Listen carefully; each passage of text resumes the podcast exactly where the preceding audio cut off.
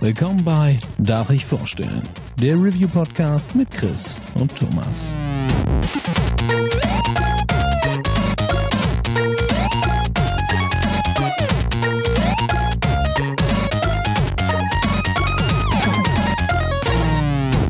Darf ich vorstellen? Hallo und herzlich willkommen zu unserer Doppelfeature-Folge. Heute gibt's nicht nur eine neue Folge von Darf ich vorstellen, sondern auch eine neue Folge von Free to Play. Äh, ich heiße euch ganz herzlich willkommen. Mein Name ist Thomas. Wie immer bin ich auch heute nicht allein, denn der Chris ist an meiner Seite. Hey, ich bin wieder da. Hallo. und äh, Free to Play wird heute vertreten von Miki. Hallihallo. Ich würde sagen, äh, leicht dezimiert, aber allen geht's gut. Ja, ein Und, bisschen äh, müde vielleicht, aber das genau. ist ganz normal. Ja, wir haben uns äh, heute hier eingefunden, um über Borderlands 3 zu reden. Sehr, sehr hart erwarteter Titel. Einer der besten Loot-Shooter der letzten Generation. Das Ding war eigentlich immer ein Brett, wenn es rausgekommen ist. Ja. Aber wir werden gleich mal ein bisschen über bisherige Erfahrungen auch reden mit der Serie. Äh, da habe ich nämlich äh, was ganz Trauriges mitzuteilen, aber da kommen wir dann gleich zu. ähm, deswegen, wer von euch mag mal so ein bisschen seine bisherige Borderlands-Erfahrung zusammenfassen? Ähm, ich glaube, bei mir wird's kürzer, denn ich weiß, Miggy war auch im Vorfeld zu Borderlands schon sehr fleißig. Jo. Ähm, dann fange ich einfach mal an. Ich habe damals Borderlands 1, als es rauskam, gespielt, war aber in einer von diesen Situationen, wo man, ich, ich, ich kann nicht benennen, welches Spiel es war, aber ich wurde von irgendeinem anderen Spiel in dem Bann gehalten, habe erkannt, das macht sehr viel Spaß, der Humor gefällt mir sehr gut und ich mochte auch den äh, Cell-Shading-Grafikstil sehr gern, aber es hat halt einfach irgendwie gefehlt gerade an, an Zeit. Und ähm, dann ging die, also die Borderlands-Phase ging halt dann relativ schnell bei, an mir vorbei und ich wusste, es ist ein gutes Spiel. Ich wollte es irgendwann mal nachholen, habe ich nie gemacht, wie es halt so oft ist. Bei Borderlands 2 allerdings, ich glaube, das ist jetzt auch schon sieben, sechs, sieben Jahre her. Sieben Jahre? Ja, auf jeden Fall ist es schon ein bisschen her. Und da bin ich äh, richtig eingestiegen. Da hatte ich nämlich Zeit. Und da habe ich dann ähm, mit Steffi, also meiner jetzt Frau, damals Freundin und noch einem guten Kumpel, haben wir uns einfach wirklich einen Monat lang die Knarren um die Ohren geschlagen und haben einfach da so richtig ernst gemacht und äh, haben dann hochgezogen. Ich glaube, mehrere Charaktere. Wir hatten super viel Spaß damit. Ähm, Thomas hat schon gesagt, Borderlands ist einer der besten Loot-Shooter, äh, die es gibt.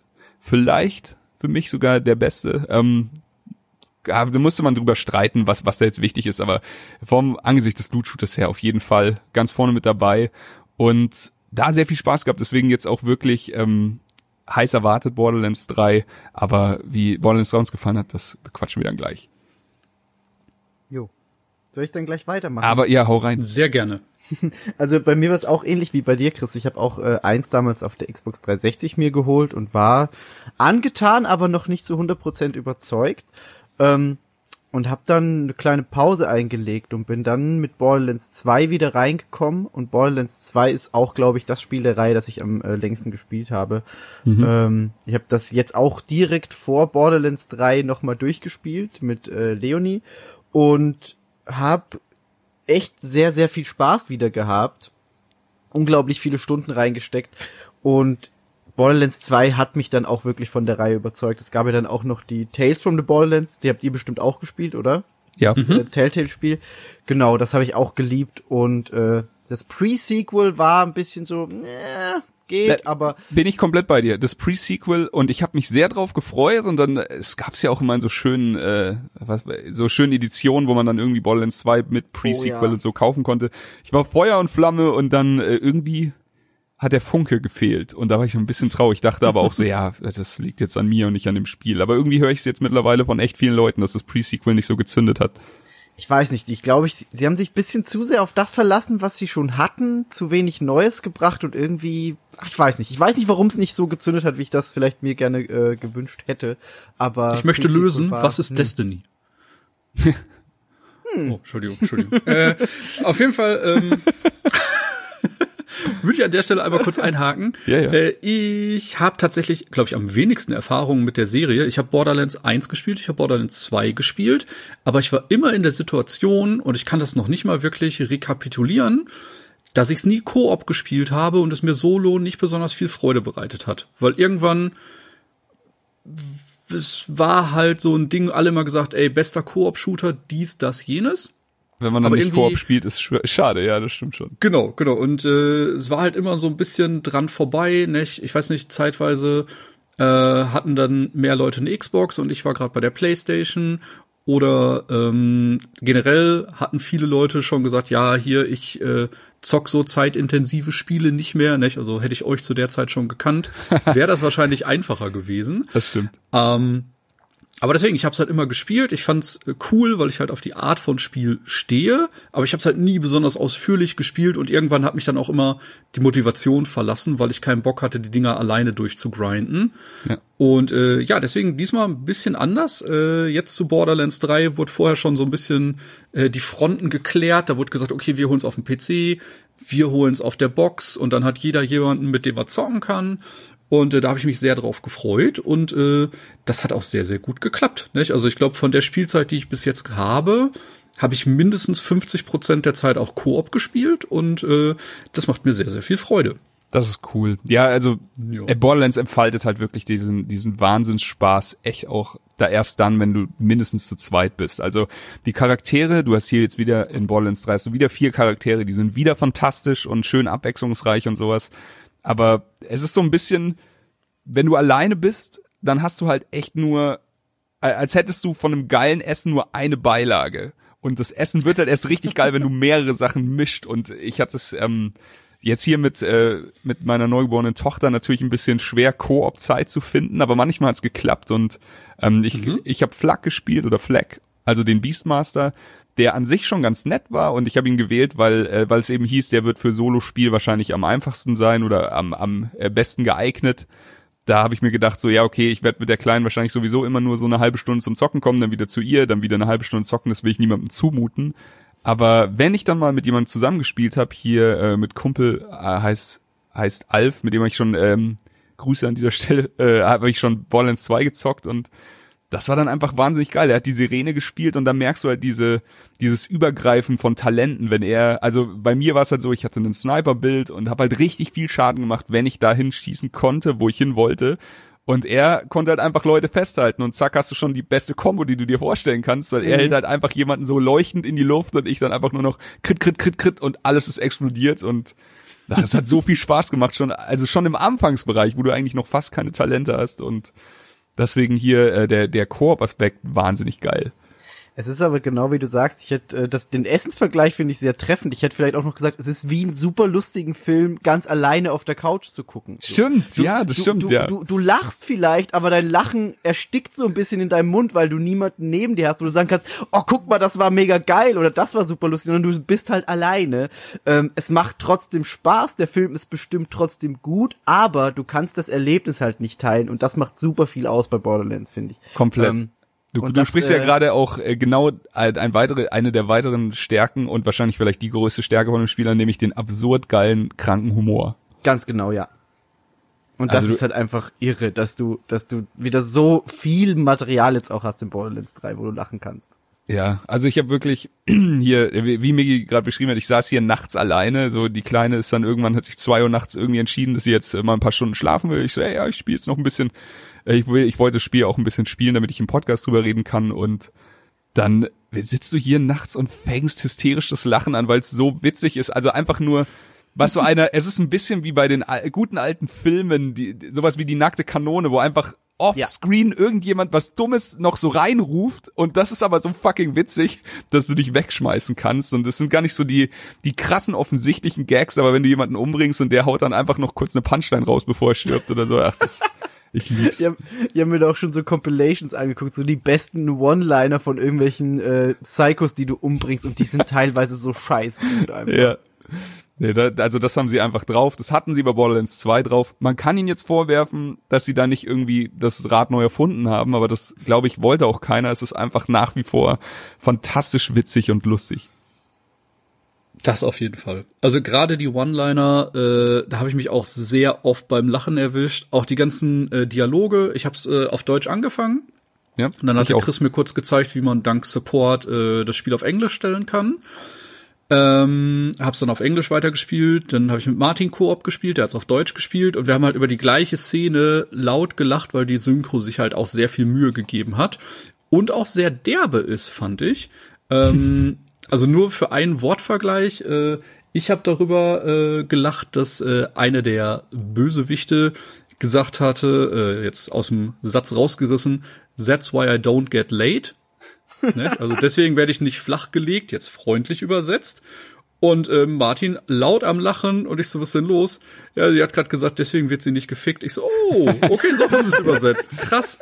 Hätte ich jetzt nicht gedacht, dass die deutsche Version äh, quasi die krassere ist. Die deutsche Version Aber, ist äh, sehr schön, muss ich sagen. Ich hatte sie ja auch Ja. Äh, fünf, sechs Stunden gezockt und dann, äh, ich weiß nicht, bei, ich glaube, irgendwann bei Cl als Claptrap angefangen hat, äh, hier sein Comedy-Programm abzufeuern, ich dann war, ich muss, ich muss leider wieder umstellen, aber nicht, weil die deutsche Scheiße ist. Und Nee, auf Clap- jeden Fall sehr, sehr gut. Claptrap hat aber auch, finde ich, so mit die besten Einsätze wieder. Ich habe äh, gestern, oder war das gestern, ich glaube heute oder gestern noch mal kurz gespielt und war irgendwo und Claptrap, du kannst ja diese Claptrap, die Toten finden.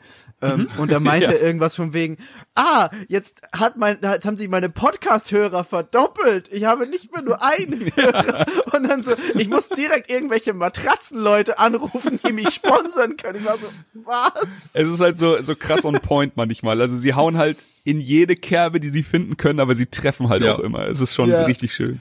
Äh, Du hattest es, glaube ich, äh, so schön gesagt, deswegen jetzt nur kurz angerissen. Äh, Es ist halt die Art von Endzeit-Szenario, die die heutige Generation irgendwie verdient hat. Ja. So ganz, ganz übel over the top und alles muss gestreamt und geteilt werden.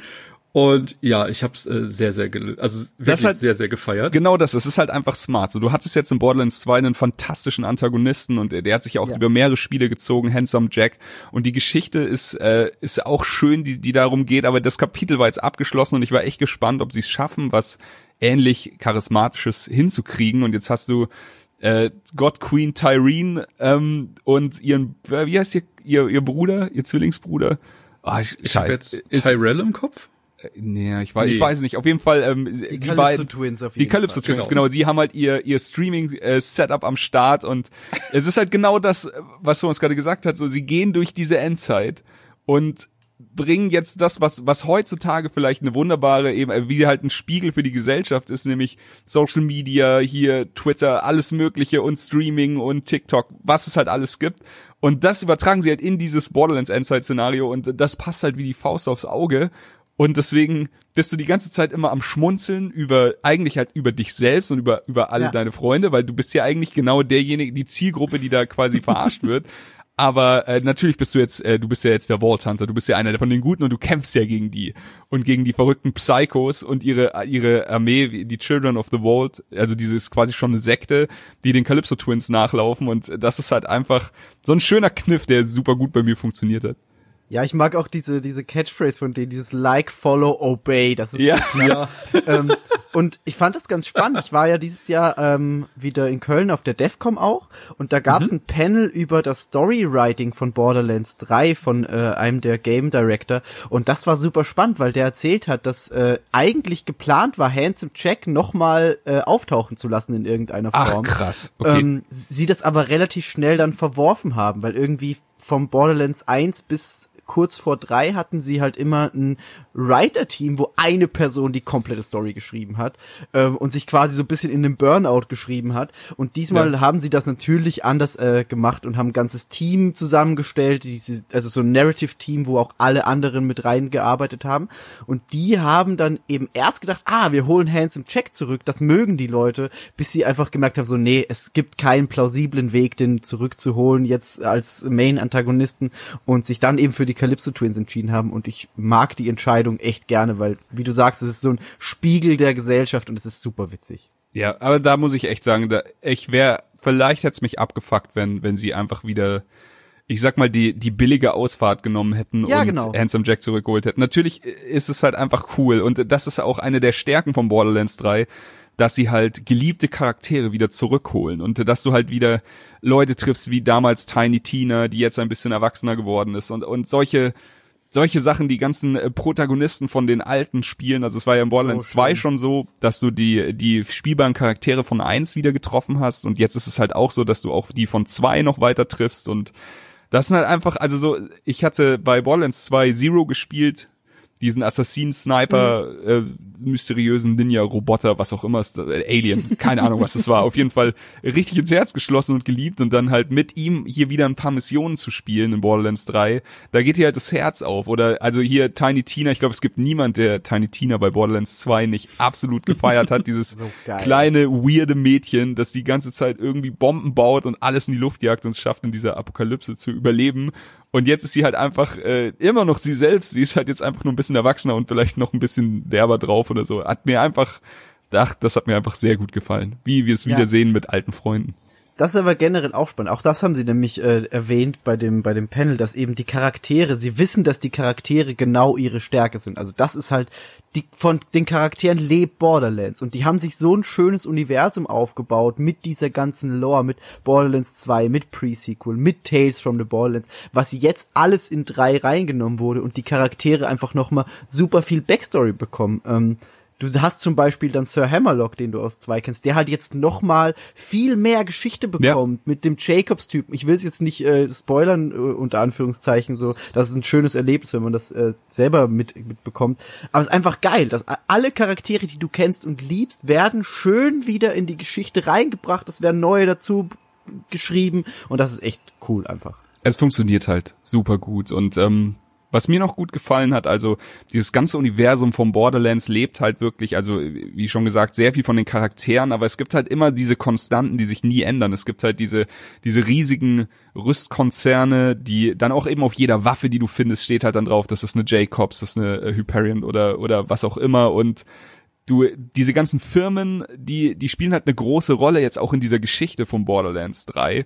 Ende Borderlands 2 ähm, hat sich halt eben, sage ich jetzt mal, der Story-Twist ergeben, dass Pandora der Planet nicht der einzige Planet ist, auf dem diese, diese Vault-Kammern sind. Genau. Und hier, das ist jetzt das offene Universum. Natürlich geht's jetzt in Borderlands 3 äh, eben zu diesen ganzen Planeten. Es ist schön gelöst.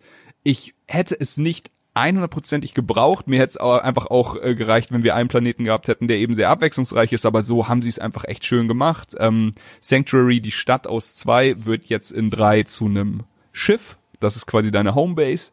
Und auf diesem Schiff äh, hast du quasi alles, was du damals in deiner Stadt hattest. Du hast äh, Moxie's Bar mit den Loot-Automaten, wo du schön hier äh, Slot-Machine spielen kannst. Du hast Marcus mit seinem Ammunition-Laden und dir- das fühlt sich immer, also auf das Schiff zu kommen, hat sich für mich immer angefühlt, wie nach Hause zu kommen. Da hast du dann ein bisschen durchgeatmet und hattest dein Safe, hast dann ein bisschen gegambelt, hast hier, hier und da irgendwie Iridium gegen Waffen oder irgendwelchen Quatsch getauscht und so. Und das ist einfach eine smarte, no, also eine smarte Geschichte, den, die, den Weg, den sie weitergegangen sind. Und ich hatte tatsächlich, muss ich ganz ehrlich sagen, und wir hatten auch in WhatsApp drüber geschrieben, dass ich nach den ersten Stimmen, die über Borderlands 3 äh, ins Internet gedrungen sind, hatte ich sehr viel Schiss, dass sie, Ja. dass sie irgendwie den faulen Weg gehen und dass es nicht, nicht ganz so geil wird.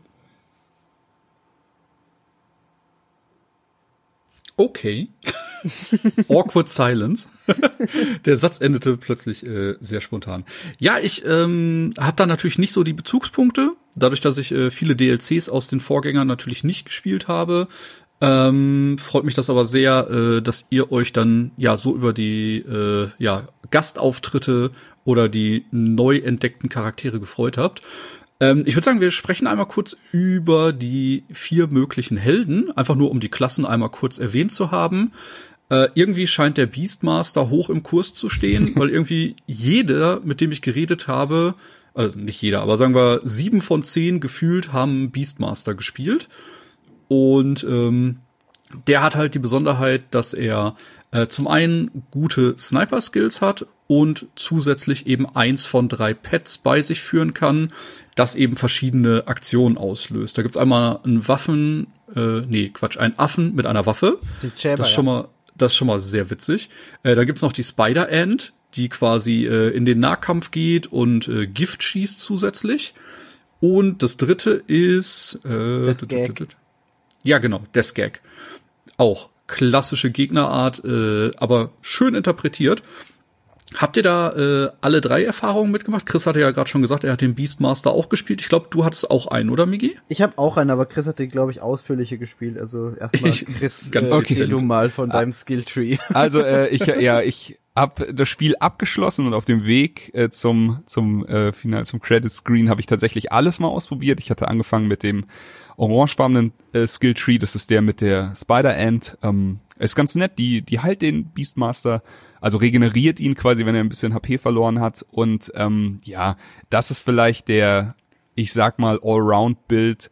Du kriegst sehr viel Richtung äh, Richtung Crit, was was sehr schön ist. Also das war tatsächlich auch einer von meinen, äh, warum ich den Beastmaster genommen habe, weil ich unbedingt wieder so ein bisschen in Richtung Sniper gehen wollte. Hat sich dann am Ende aber ein bisschen anders ergeben, was ich jetzt spiele.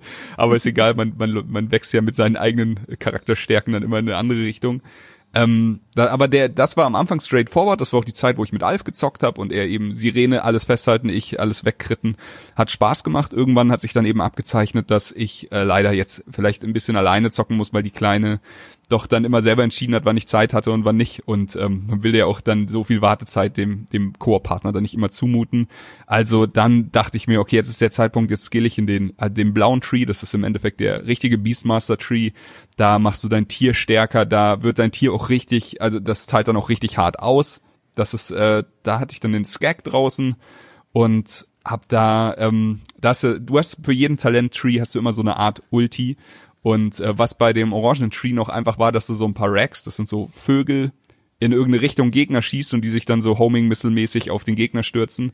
Das war cool, aber es war nichts Besonderes. Hattest du jetzt im, in dem Beastmaster Tree, sag ich mal, du machst einfach so ein, so ein Radiation-Teleportationsding auf und dein Viech springt da halt raus, ist überzogen mit, mit radioaktivem Zeug und macht richtig Randale. Also wenn, wenn das, wenn du das auf Cooldown hast und drückst, dann ist halt der Raum leer gefegt.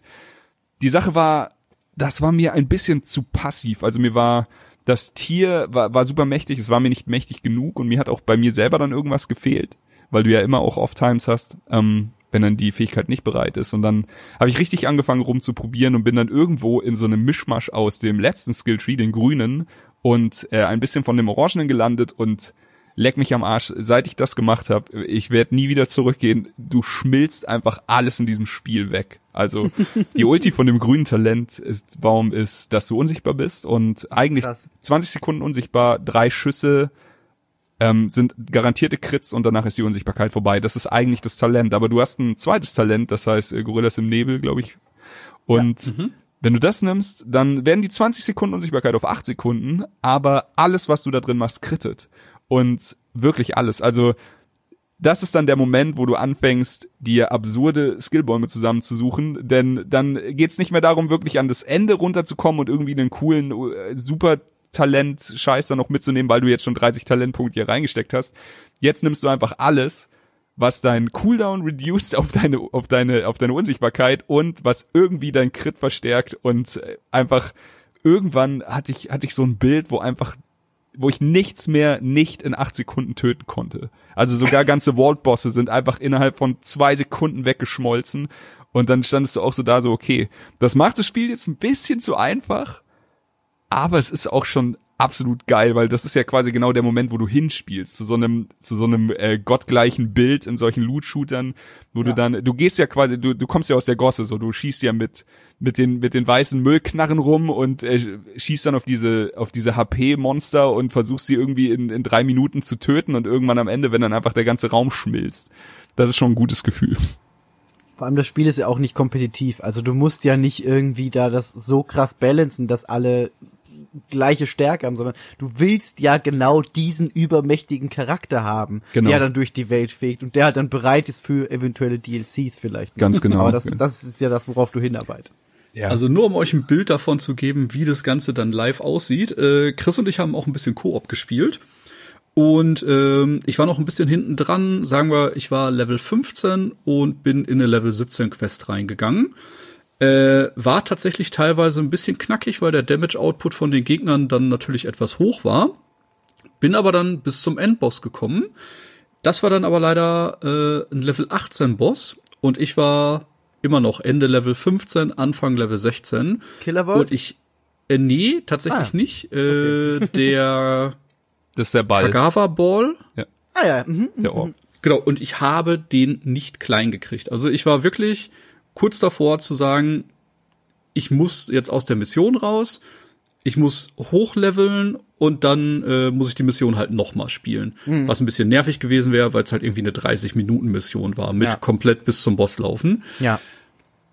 Dann meinte Chris so, lass mal eben was ausprobieren. Chris war zu dem Zeitpunkt schon auf Level 50 und im zweiten Durchlauf mehr oder weniger. Ja, ja, also ähm, ich habe ein bisschen Mayhem gespielt. Also nachdem man ähm, den Titelscreen gesehen hat, hat man die Möglichkeit hier True Vault Hunter Mode, den das sollten ja viele noch von den Vorgängern kennen, zu starten. Also wie gesagt, ein zweiter Durchlauf auf sehr schwer. Ähm, schön gelöst, denn du verlierst, wenn du da wieder anfängst, verlierst du nicht deinen Progress vom Normalspiel. Also ich kann quasi im Normalspiel mit jedem an jeder Stelle in dem Spiel einsteigen, nur im True Vault Hunter Mode bin Oh, ich halt dann an cool. der Stelle, das ist cool.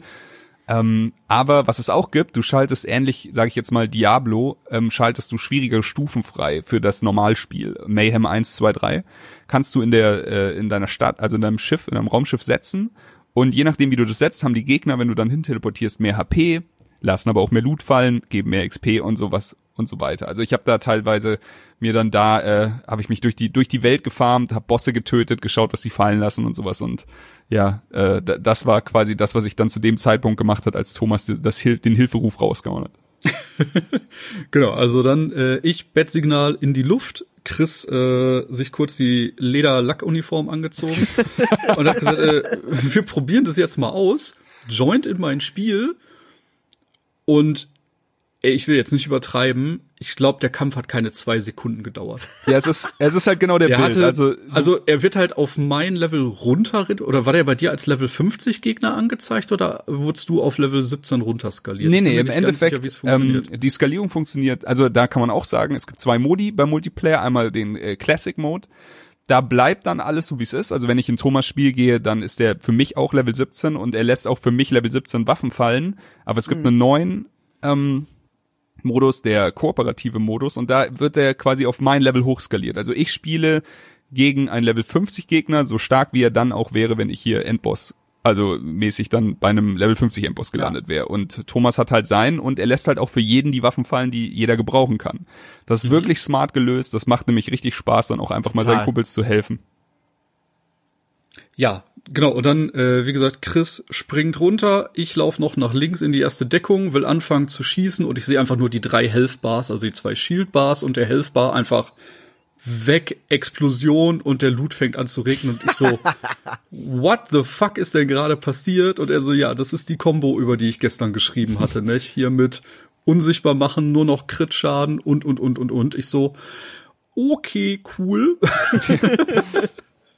Ja, deswegen äh, sehr heftig. Wir haben das dann auch noch mal andersrum probiert.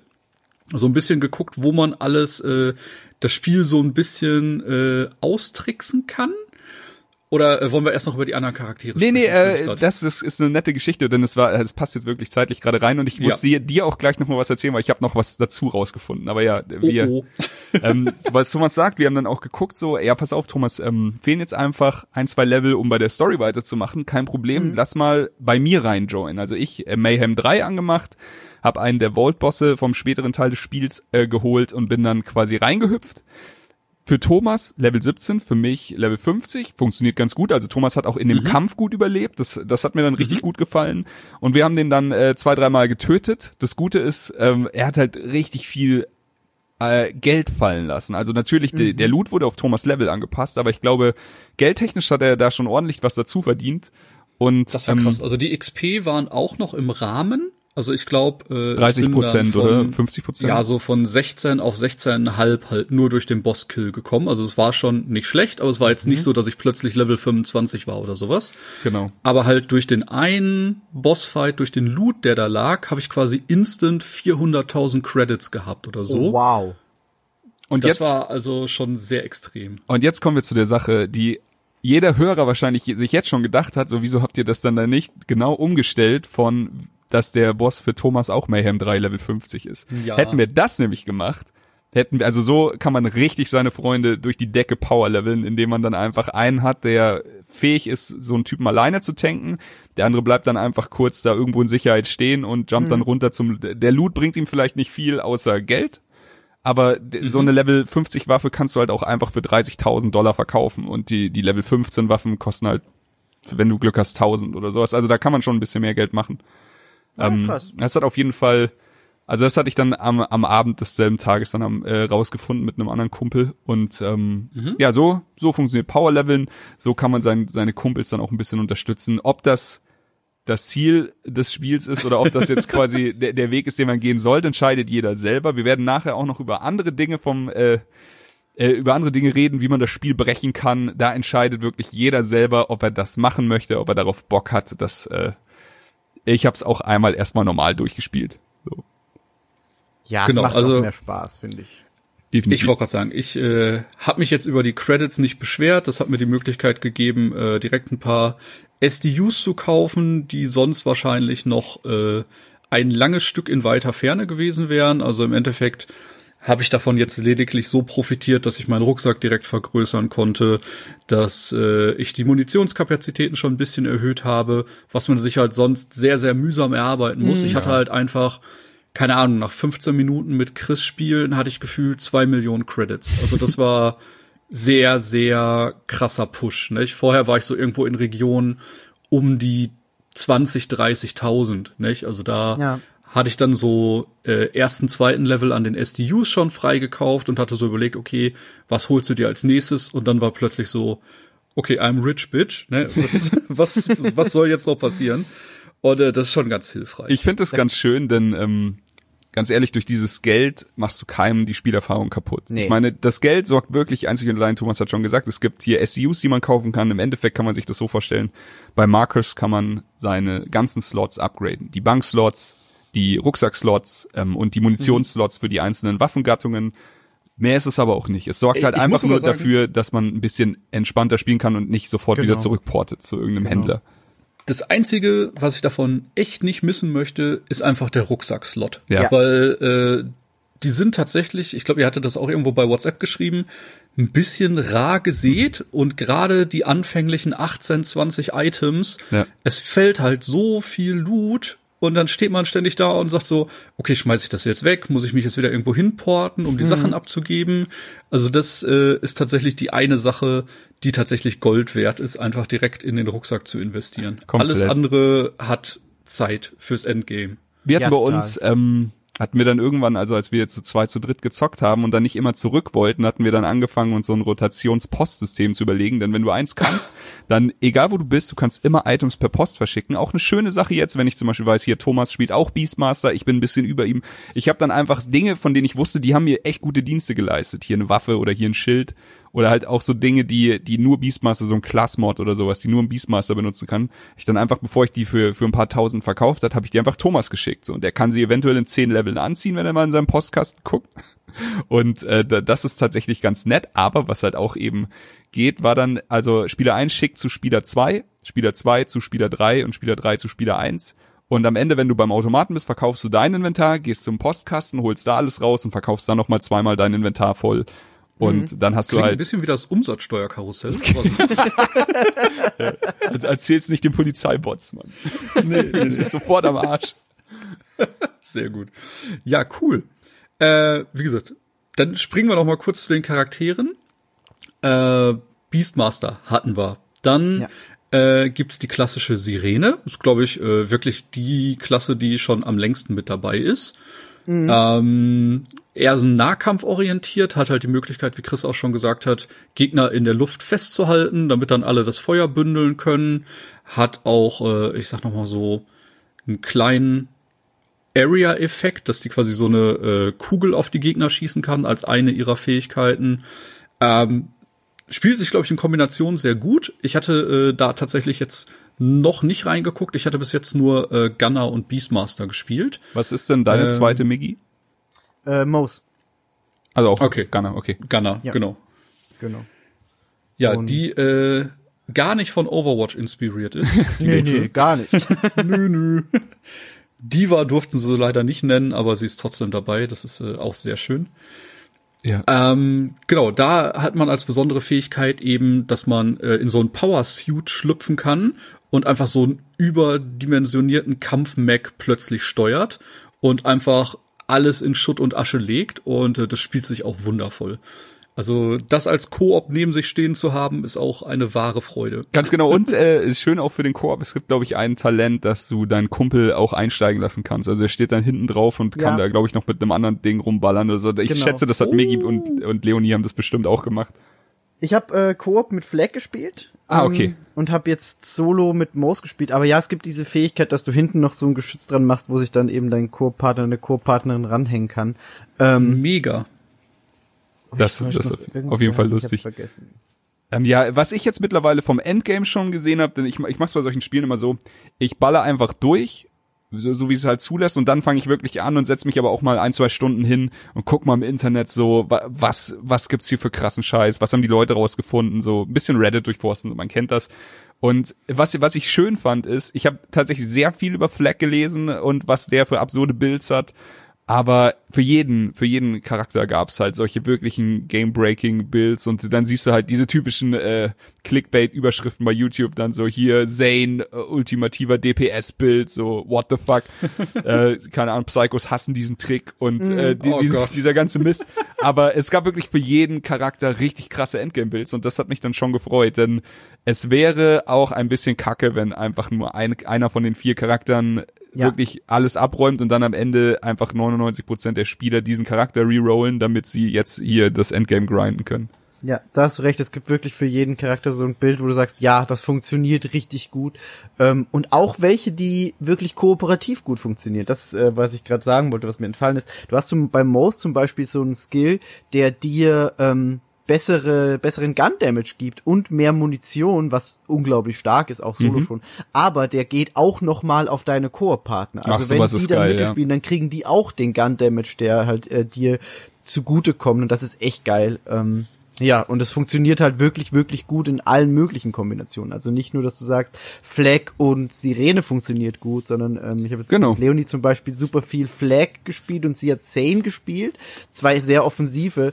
Und das hat aber auch super, super krass funktioniert. Da hat fliegt diese eine Drohne rum. Bei Sane Du kannst ja, du kannst ja kurz erzählen, wer Zane ist, den hatten wir noch nicht. Genau, Zane ist so ein verrückter, versoffener Ire, der ähm, sehr, sehr offensiv spielt.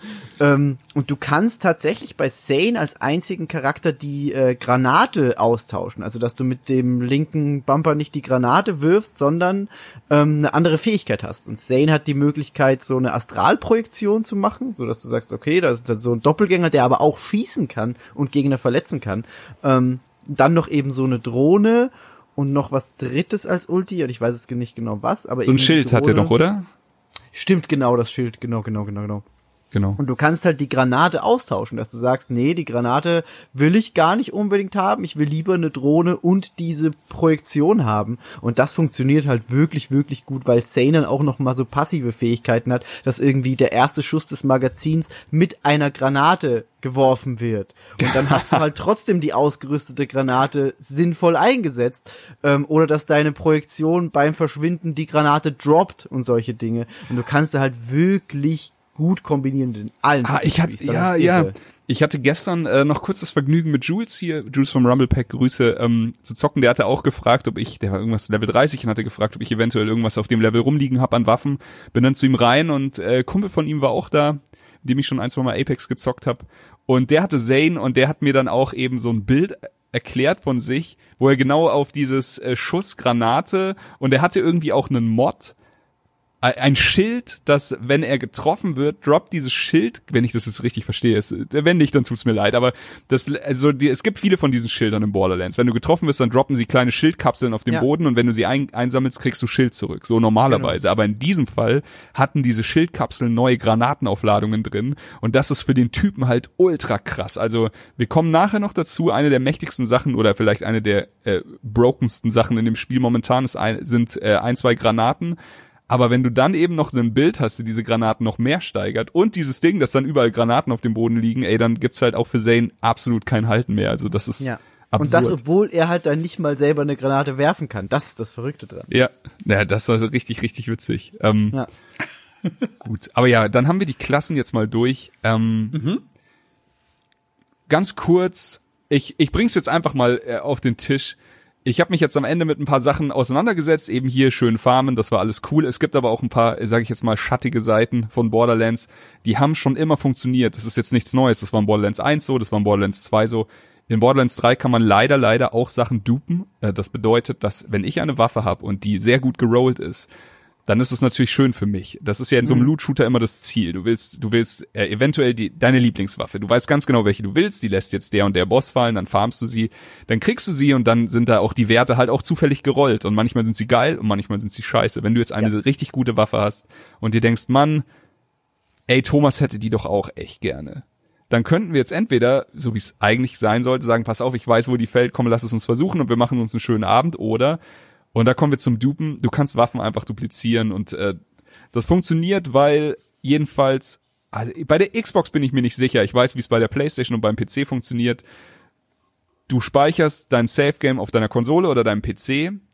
Dann ähm, beim PC ist es jetzt so, das ist einfacher. Ich nehme das Save Game, kopiere es auf also auf meine in einen anderen Ordner rein, gehe dann zu Thomas ins Spiel, werf ihm die Sache, die ich im Inventar habe, auf den Boden von seinem Spiel und crash mein Spiel. Also einfach Alt F4, zack, raus. Ähm, mhm. Danach liegt die Waffe bei Thomas auf dem Boden. Ich überschreibe mein Save-File, lad wieder rein, hab die Waffe im Inventar. Ey, ich, ich habe mir überlegt, Ach, ob ich ob ich's hier erzähle in dem Podcast, weil ich nicht will, dass Leute das machen. Das Ding ist, es steht sowieso auf jeder Internetseite, steht bei IGN. Klar. Also es ist scheißegal, also das findet jeder raus.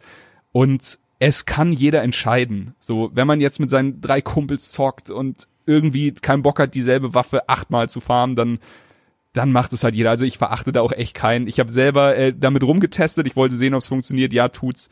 Und ähm, das geht sehr einfach. Bei der PlayStation geht's über das Cloud Save, wo du dann einfach was hochlädst, dann dein Spiel crasht und es wieder runterlädst. Ähm, und bei der Xbox geht's auch. Ich weiß es. Ich habe es im Discord gelesen. Ich kann es dann nur nicht so richtig äh, nachvollziehen. Aber ach, keine Ahnung. Es ist es ist eine Sache, die in jedem gefühlt in jedem Spiel, das nicht nur auf Cloud Gaming setzt, irgendwie immer funktioniert hat.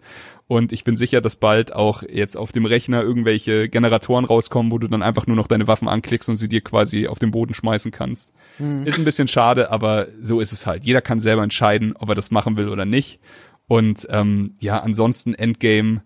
Ähm, es gibt ein, zwei Granaten, hatte ich vorhin schon angeschnitten, die das Spiel ein bisschen brechen. Eine, was finanzielle Sachen angeht und eine, die einfach nur damage-mäßig gerade total kaputt ist. Ähm, wir fangen mal bei der finanziellen an, denn die ist die lustigere. Äh, es gibt Granaten in diesem Spiel, wenn du die auf Gegner wirfst, dann lassen sie mehr Cash fallen. Ja. Und das haben tatsächlich Alf und ich beim Leveln gemacht, denn wir wussten beide, wir brauchen SDUs und haben halt normale Granaten gehabt und haben die einfach geworfen. Meistens ist halt auch irgendein Gegner, die random Gegner sind halt mit ein, zwei Granaten tot, also liegt da nicht so viel Cash auf dem Boden aber wir haben trotzdem uns die, die ein oder andere Sache finanziert, dadurch, dass wir beide immer Cash-Granaten drin hatten. Jetzt gibt's auch die Möglichkeit, Spieler zu einem Duell rauszufordern. Und ähm, es gibt eine Granate, wenn du deinen Kumpel zu einem Duell rausforderst, der eventuell ein bisschen mehr aushält als drei, vier Granatenwürfe und ähm, du so eine Granate hast. Und ich glaube, es geht hier speziell sogar um eine, die bei der Collectors Edition dabei war, also bei diesem 100 Euro äh, Borderlands Ding, dann wirfst, also ich habe es einfach nur erlebt, dass mir einer die ganze Zeit Granaten an den Kopf geworfen hat und einfach nur überall Geldscheine rumlagen. Und ich dachte so, was zur Hölle passiert denn hier gerade? Und er so, ja, das ist diese Granate, blub, blub, blub und überall nur Cash, Cash. Also okay, ja, cool. so, schade, aber cool, ja, äh, gibt's halt. Und die andere ähm, heißt Porcelain Pipe Bomb, ist eine random Level 26 Mission. Und diese Granate funktioniert irgendwie so, dass sie explodiert in andere Granaten und mhm. die auch explodieren und das ist einfach unfassbar viel Schaden. Das Ding ist, es ist nicht nur wirklich viel Schaden, wenn du gut triffst, es ist so viel Schaden, dass du ganze Bossgegner mit einem Granatenthrow killen kannst. Also es ist ja. wirklich absurd viel Schaden. Ich bin mir ziemlich sicher, dass es nicht so funktioniert, wie es intended ist, denn das wäre einfach dann, weißt du, sowas packst du sonst auf eine Legendary Granate, die du im Endgame in einer sehr schweren Quest bekommst oder sowas, ja. aber aber nicht so auf eine Level 26 Granate. Also ich habe tatsächlich mit einer Level 26 Granate auch den Endboss vom Spiel getötet und ähm, also es, sie ist so absurd stark, Das, Es, das ist, es ist hundertprozentig nicht so gedacht, weil diese, diese Granaten gab's ja immer schon. Also die gab's in Borderlands 2 schon zuhauf, wo du halt wirklich hast Ja. so diese, du wirfst diese Granate, sie explodiert und spawnt, es steht auch in der Itembeschreibung drin, spawns six Child Grenades. Und das sind halt dann kleinere Granaten, die nochmal explodieren. Aber die sind eigentlich nie so mächtig gewesen, dass sie halt einen Boss total wegballern direkt. ja. Das Ding ist, ich glaube, du merkst auch daran, dass da irgendwas nicht richtig funktioniert, denn es ist schwer sie zu treffen.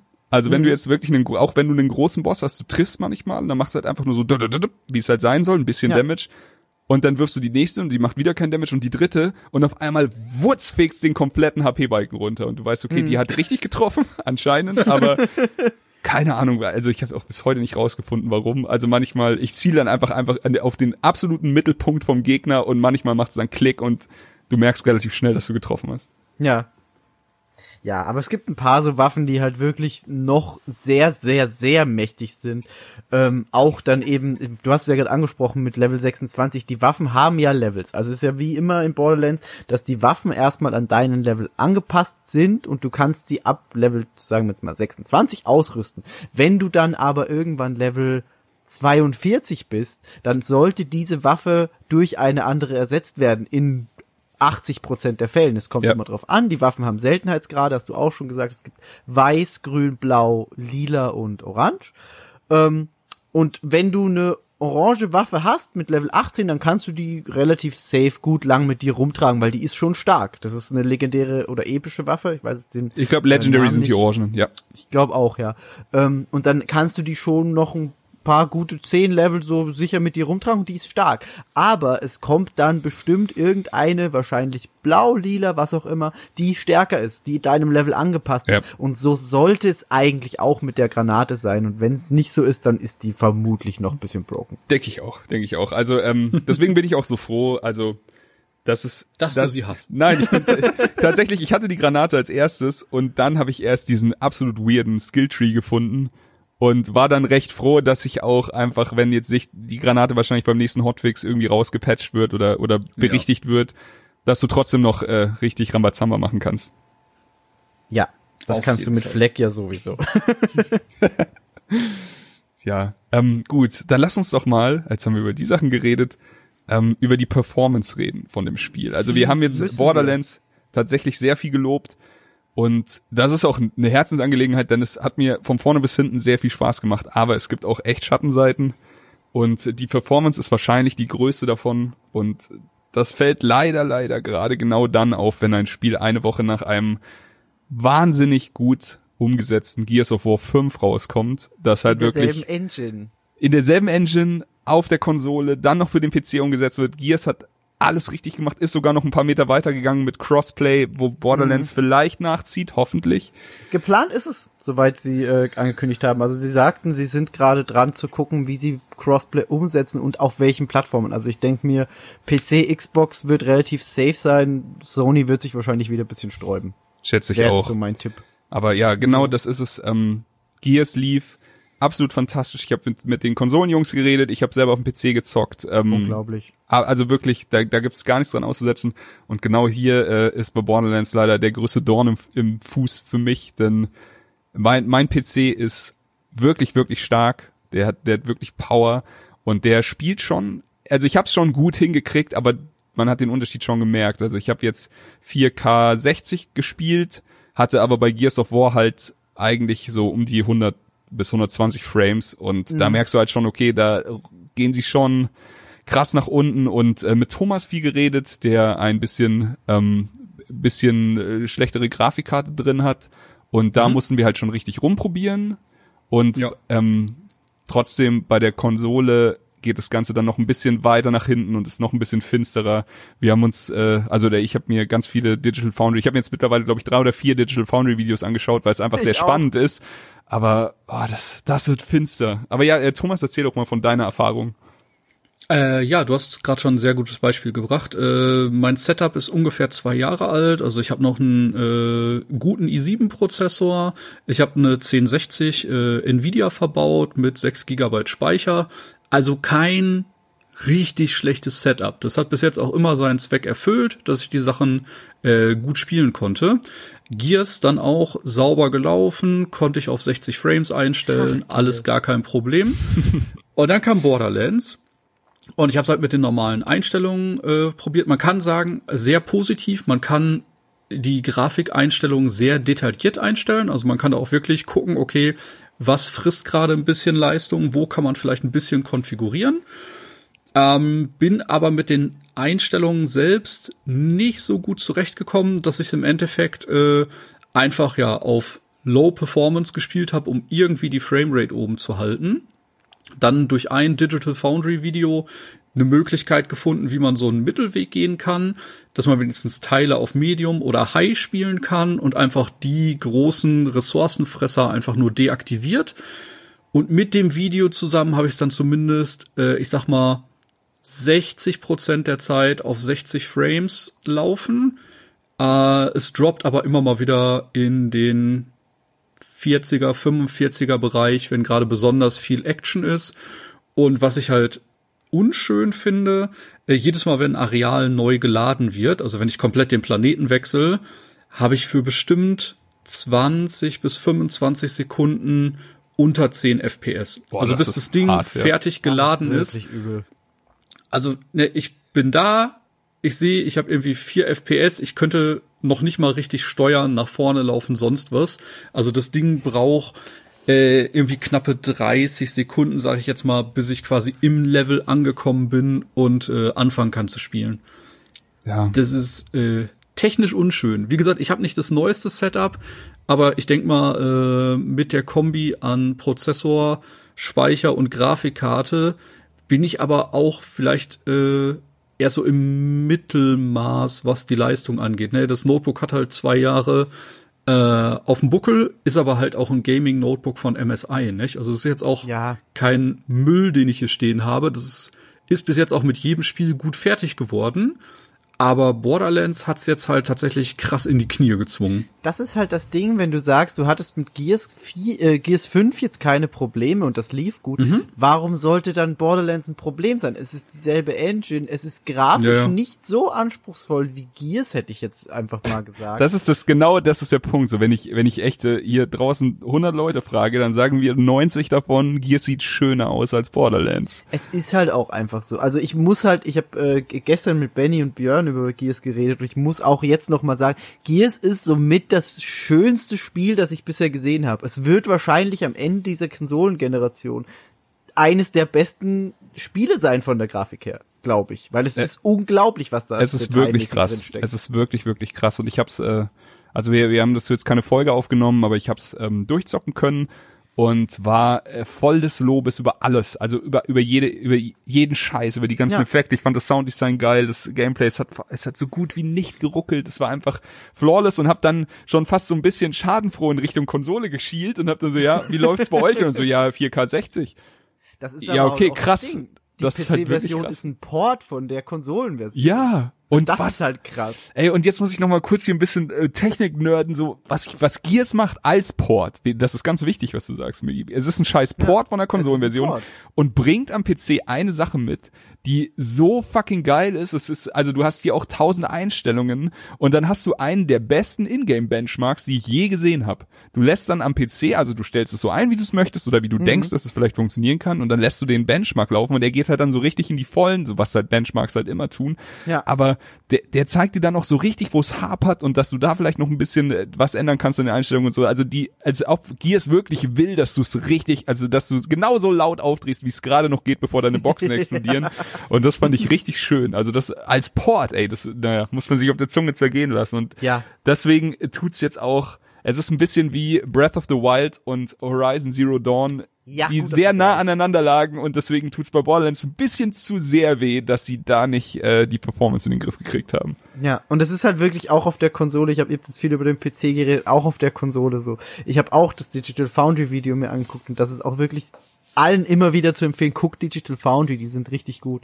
Ähm, Du guckst das und die empfehlen dir, Spiel es nicht im Performance Mode, weil der Performance Mode sollte eigentlich auf 60 Frames laufen, geht aber runter bis 45 und ist super instabil. Und Ja. wenn du den Resolution Mode auf der Konsole nimmst, zumindest auf der One X und auf der PS4 Pro, auf der One X funktioniert er noch ein bisschen besser, ähm, dann hast du zumindest locked 30 im Ja. Spiel.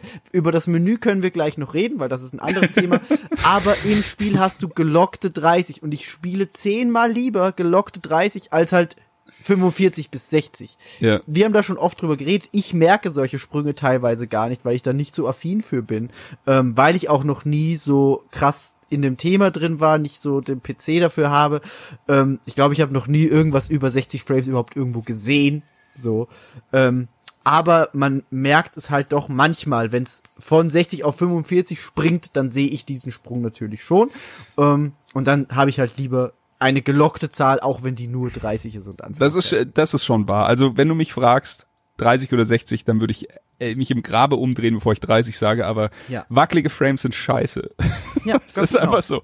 So kann man so stehen lassen und ähm, um zu dem, zu dem Bea hat das doch sehr schön zusammengefasst. Ich müsste den Satz jetzt noch mal raussuchen. Wie war es bei FPS? Ist FPS wichtig? Ja, stimmt, das ist sehr schön. Reden wir, sie hat gefragt, reden wir jetzt über die Frames oder über äh, First-Person-Shooter? Ach egal, bei FPS sind FPS sehr wichtig. Ich sehr, sehr gut.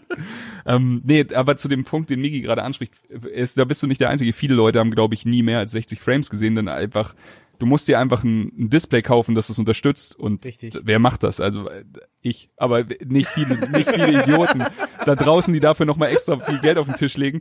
Das Ding ist, ich, ich war genau an demselben Punkt. Ich weiß noch, ich war bei Robin hier von Zocoloris. Ähm, Grüße an der Stelle. Ich weiß, er ist auch ein großer Borderlands-Fan und er hat mir damals äh, Rocket League gezeigt und ich sagte, ja, ich spiel's halt äh, auf 60 Frames und es macht mir richtig Spaß. Damals waren die Konsolenversionen noch bei 30 und das hat mich ein bisschen genervt.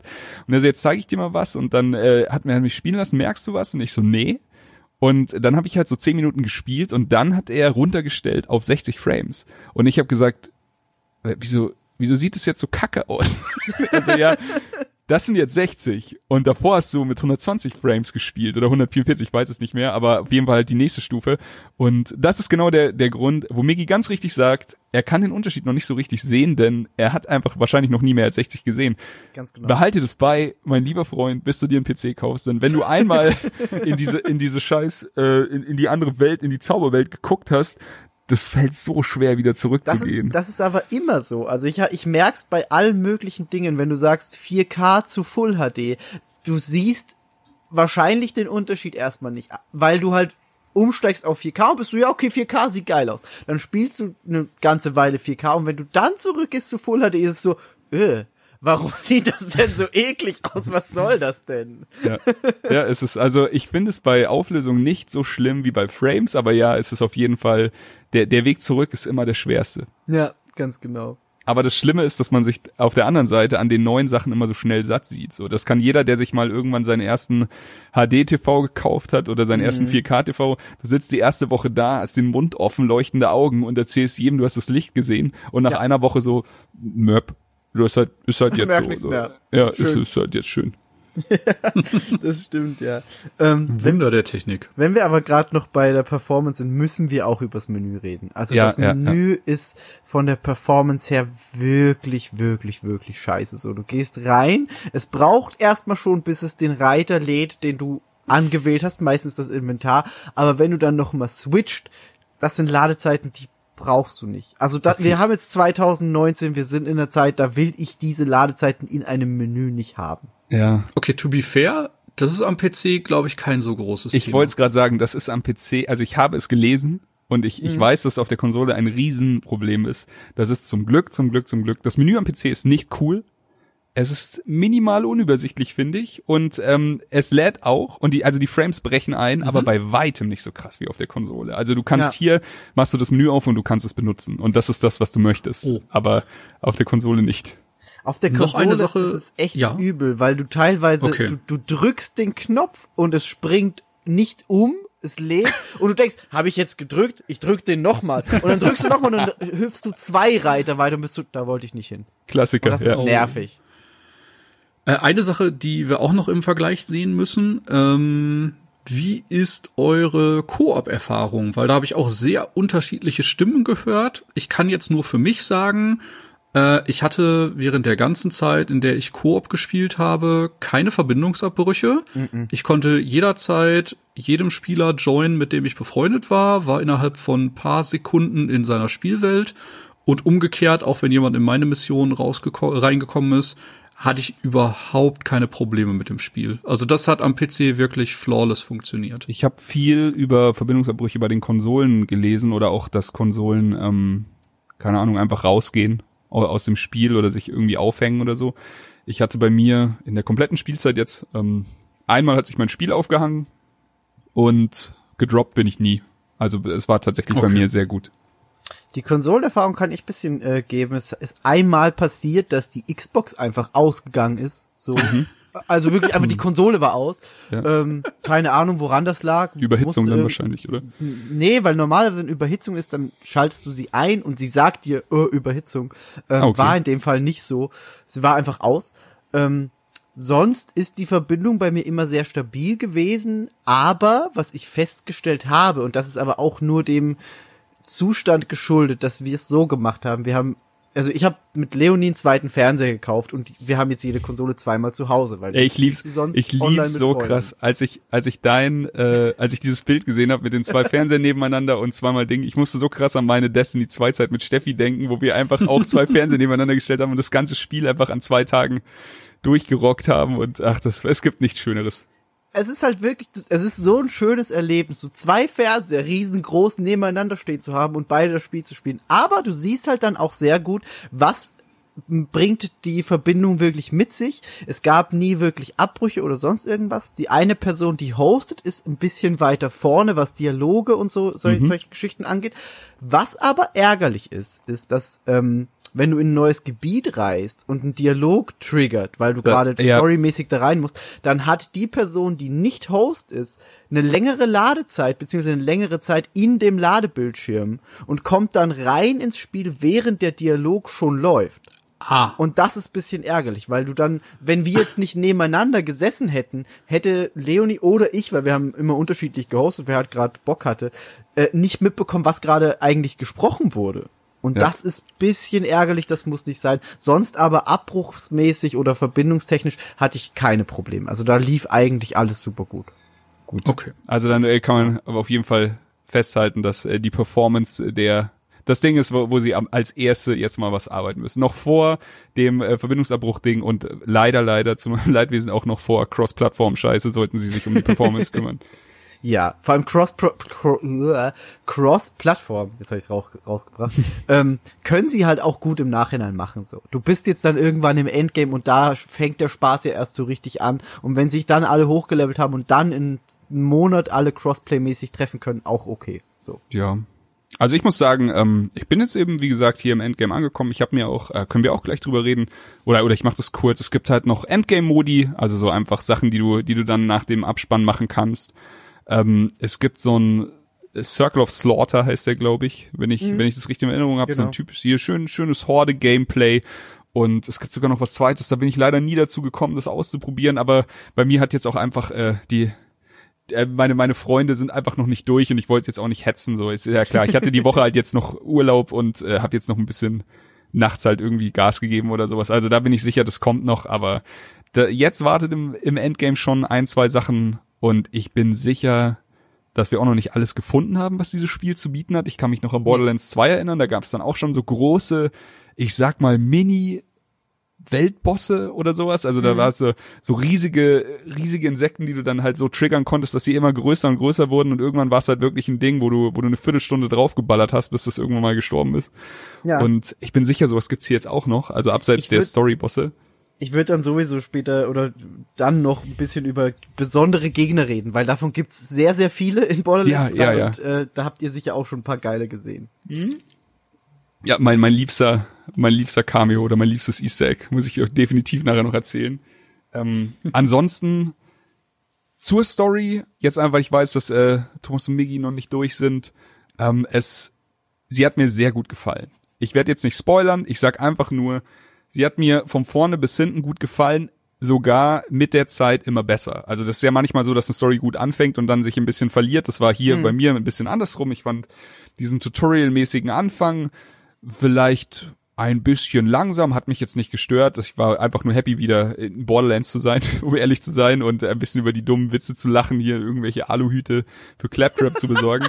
Aber am Ende hin wird die Story richtig schön dicht, die Charaktere sind schön dabei und äh, ein paar Mal halt den Mund aufgeklappt und das, das ach, es hat mir gut gefallen. So, ich hatte so viel Angst davor, dass die Story kacke wird, aber das war bei mir absolut nicht der Fall und ich freue mich Oder drauf. belanglos. Weil Ja, die genau. Story in Borderlands war nie so wichtig. Wenn man überlegt, Borderlands 2, was hattest du? Du hattest, ja, du hast, hier ist Claptrap, ist, ist ein Vault aufgegangen, Handsome Jack will alle töten, Ende. So, Ja. das war's. Mehr hattest du in Borderlands 2 effektiv nicht. Also da haben sie bei Borderlands 3 auf jeden Fall mehrere Schippen draufgelegt. Das stimmt. Und auch hier NPCs wieder so lustige dabei. Ich kann mich noch erinnern am Startplaneten, also hier in der Tutorial-Mission, Vaughn, der Typ, der einfach der, der, mit so einem Cape in der Buchse rumläuft und einfach die Sprüche klopft. Und ich habe ich hab Tränen gelacht, als er irgendwann davon geredet hat, dass er jetzt Entschuldigungsliegestütze machen muss, weil er die ganze Zeit so ein Müll und ach, keine Ahnung. Das, das trifft halt genau in die Humorkerbe, die ich da gesucht habe, auch wieder. Die NPCs, also da können wir jetzt auch noch kurz drüber reden, die NPCs sind wunderschön. So, du hast Vaughn, du hast Reese aus Tales from the Borderlands, du hast Ja.